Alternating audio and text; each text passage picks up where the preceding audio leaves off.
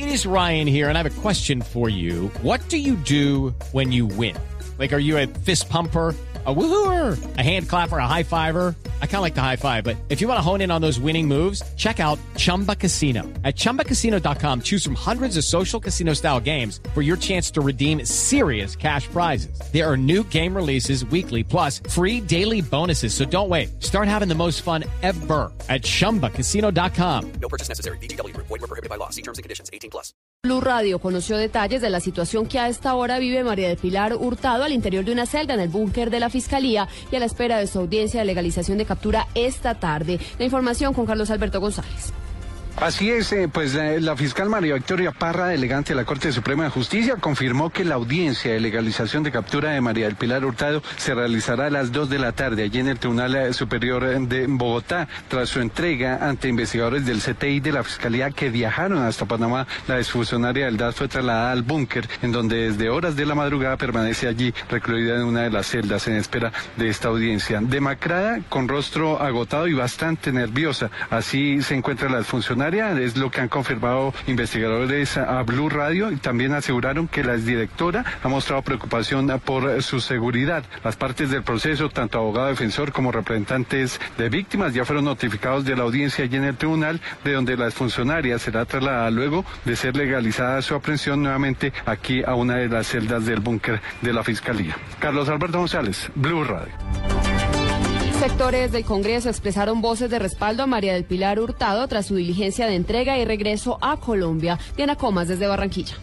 Confiado en que María del Pilar Hurtado demuestre su inocencia en los cargos que le endilga la justicia colombiana derivados de las denominadas chuzadas del DAS, el senador del Centro Democrático Jaime Amin reaccionó ante la entrega de la ex jefe de inteligencia. La de esperar que el aparato judicial actúe en el marco del Estado Social de Derecho que es garantista de los derechos procesales de los ciudadanos y esperar que ella pueda demostrar, como creemos nosotros, su inocencia frente a las acusaciones que se le han hecho. Ratificó su posición de que esta acción judicial, al igual que la del proceso que sigue Oscar Iván Zuluaga, corresponden a una persecución política. En Barranquilla, Diana Comas, Blue Radio. Y vamos a Panamá. ¿Cómo registra la prensa de ese país hasta ahora la expulsión de la exdirectora del DAS, Diego Monroy?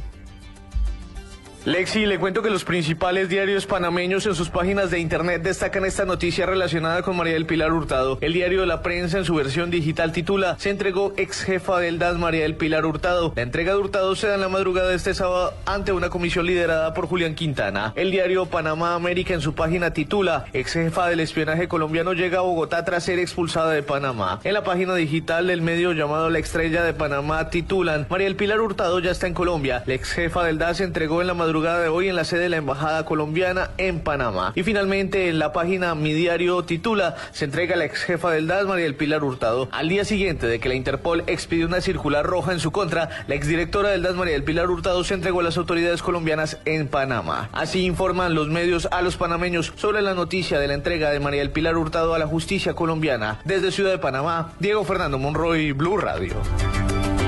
11, 5 minutos, cinco personas heridas y varios vehículos destruidos dejan los enfrentamientos entre vendedores de gasolina y autoridades en Aguachica, Cesar. Detalles con Diego Velosa.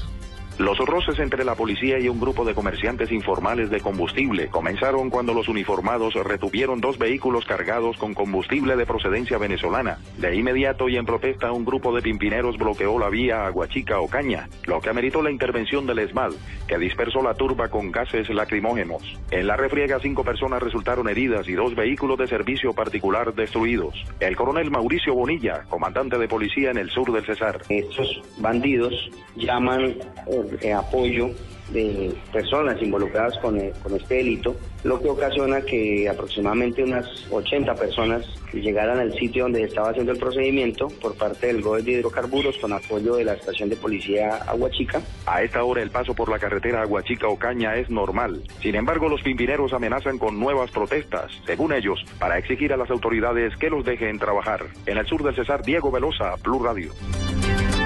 Los estudiantes de la Fundación San Martín le pidieron al Ministerio de Educación medidas de fondo. Temen por su futuro académico luego de la intervención de la entidad y la posible remoción de las directivas. María Camila Díaz. Estudiantes de la Universidad San Martín reaccionaron tras las conclusiones de la reunión en el Ministerio de Educación, en la cual anunciaron que contemplarán remover a los directivos de esta universidad. Los estudiantes dicen que lo que necesitan son medidas drásticas y contundentes y que permanecerán en la sede de la calle 80 con carrera 19 pasando las noches hasta que les den una solución real. A decir que nosotros no contemplamos la posibilidad de que se remueva el pleno. Nosotros queremos que se remueva, que sea una garantía de remover el pleno. Eso era lo que tenía que suceder. La ministra ha sido muy pasiva, muy, muy floja, lo podemos decir en los términos. El Ministerio ha trabajado a una velocidad paso tortuga. Vamos a seguir porque esto no puede seguir más así. Estamos cansados y la gente no nos quiere escuchar. Supuestamente la ministra dice apoyarnos, pero no parece. Los estudiantes advirtieron que si no les dan soluciones continuarán realizando manifestaciones y seguirán tomando vías de hecho. María Camila Díaz, Blue Radio. Noticias contra reloj en Blue Radio. Quedamos atentos al discurso del presidente Juan Manuel Santos durante la instalación del Consejo de Ministros en el Cauca, que arrancará en minutos. Allí se espera que el mandatario emita la posición oficial del gobierno respecto a la entrega de María del Pilar Hurtado. El trino del momento lo emite la ex candidata presidencial Marta Lucía Ramírez. Con respeto, creo que ministro Pinzón, gran funcionario, debe repensar la idea de fusionar ejército con policía. Son dos doctrinas diferentes. Noticia en desarrollo, esta ha sido una jornada brillante para los jugadores colombianos en el exterior. El Tigre Falcao al minuto 31 del primer tiempo anotó el segundo gol del Manchester United en el partido ante Leicester por la Premier League. El marcador del partido está 3-0.